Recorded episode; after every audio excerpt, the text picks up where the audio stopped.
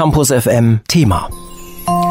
Das Deutsche Ärzteblatt berichtet, dass 35 Prozent der Menschen in Deutschland Schlafprobleme haben. Zwei Millionen Menschen sind sogar von stärkeren oder schwächeren Schlafmitteln abhängig. Dabei ist Schlaf doch so wichtig. Ist es wirklich so schwer, guten und ausreichenden Schlaf zu kriegen? Denn wenn nicht, ist man morgens träge und über den Tag unkonzentriert.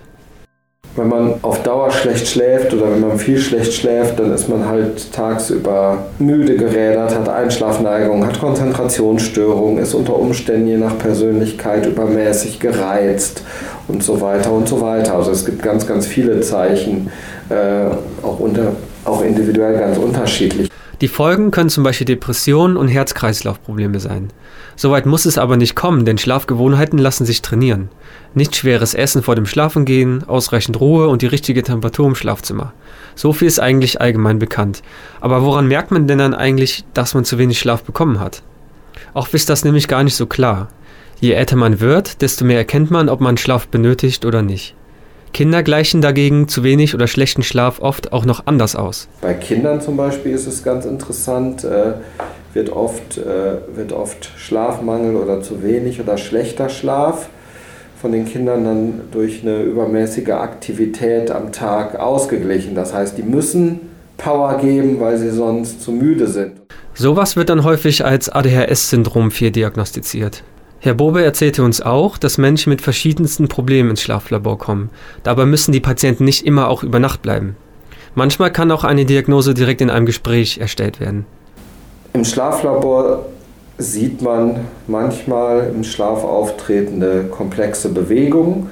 Häufig sind sogenannt, das sogenannte Restless Leg Syndrom, wo einfach die Beine rhythmisch zucken in der Nacht. Das komplexere Bewegungen im Schlaf auftreten kann man auch messen. Und dann unterscheidet man, ob diese Bewegungen im REM-Schlaf auftreten oder im Nicht-REM-Schlaf auftreten. Als REM-Schlaf bezeichnet man die Tiefschlafphase oder auch die Traumphase. REM steht für Repeated Eye Movement, also das Bewegen der Augen beim Träumen.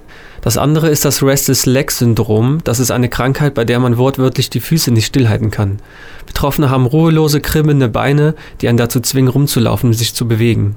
Und das ist eben dann auch im Schlaf besonders gefährlich, wenn man an das Schlafwandeln denkt. Mit Schlafwandeln hat man mehr im Kinderschlaflabor zu tun. Es ist aber nicht immer typisch, dass die Patienten wirklich, wie man das so im, im Märchen oder in irgendwelchen Geschichten kennt, äh, da wirklich rumlaufen, sondern das sind meistens komplexe Bewegungen, die die aufführen, dass die manchmal hochschrecken während man dann den Schlaf aber misst, während man wirklich misst, dass die Patienten schlafen. Aber auch wenn man nicht schlafwandelt, können ungewollte Bewegungen im Schlaf gefährlich sein. Die schlafwandlerische Sicherheit, die gibt es nicht. Also im Schlaf kann man, äh, bei den Schlafbewegungsstörungen kann man sich verletzen. Äh, dazu muss man nicht auf einem Dachfirst hm. äh, balancieren, sondern das reicht auch einfach, wenn man sich im Schlafzimmer irgendwo an einer Ecke den Kopf stößt und so weiter. Also es gibt keine schlafwandlerische Sicherheit und äh, man ist durchaus gefährdet, wenn man diese Schlafbewegungsstörung hat. Mhm. Schlafbewegungsstörungen sind aber wohl selten. Was dagegen nicht so selten ist, sind Menschen, die behaupten, dass sie diese Störung hätten. Um sich dann rauszureden, dass der äh, Partner geschlagen, misshandelt wird und so weiter. Und so ist das manchmal auch. In, okay. Manchmal dann Fragestellung von schlafmedizinischen Untersuchungen, ob Patienten so, ein, so, ein, äh, REM, so eine REM-Schlafbewegungsstörung haben oder nicht. Zum Schluss haben wir Herrn Bobe noch nach Tipps gefragt, die er uns mitgeben kann. Was wäre zum Beispiel die optimale Schlafzeit?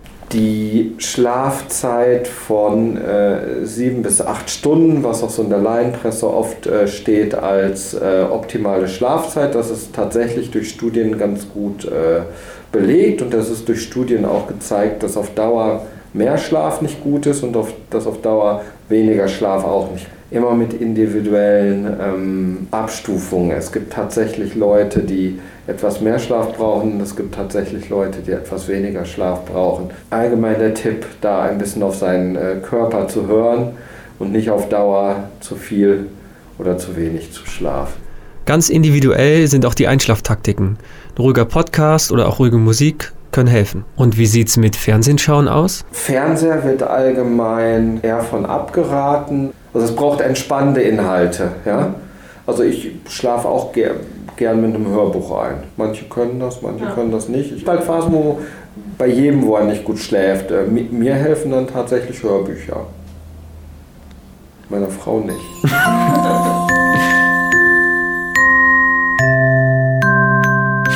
Campus FM klingt anders.